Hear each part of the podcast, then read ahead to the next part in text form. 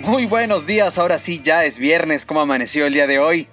El que no amaneció muy de buenas fue el peso, que sigue perdiendo terreno y se cotiza en 22.83 pesos por dólar. La balanza comercial, por su lado, que mide las exportaciones e importaciones del país, tuvo una caída de menos 18.4%, pues también por la muy baja actividad económica debido al confinamiento que seguimos viviendo.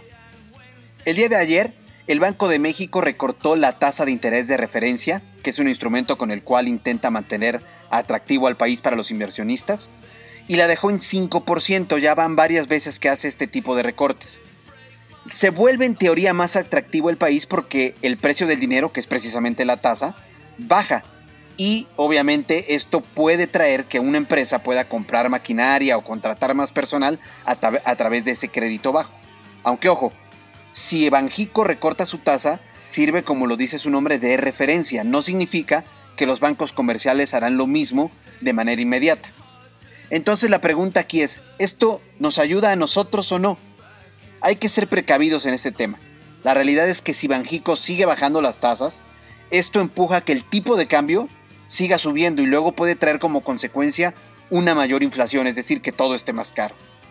Si bien es cierto la tasa baja, esto es para créditos a largo plazo.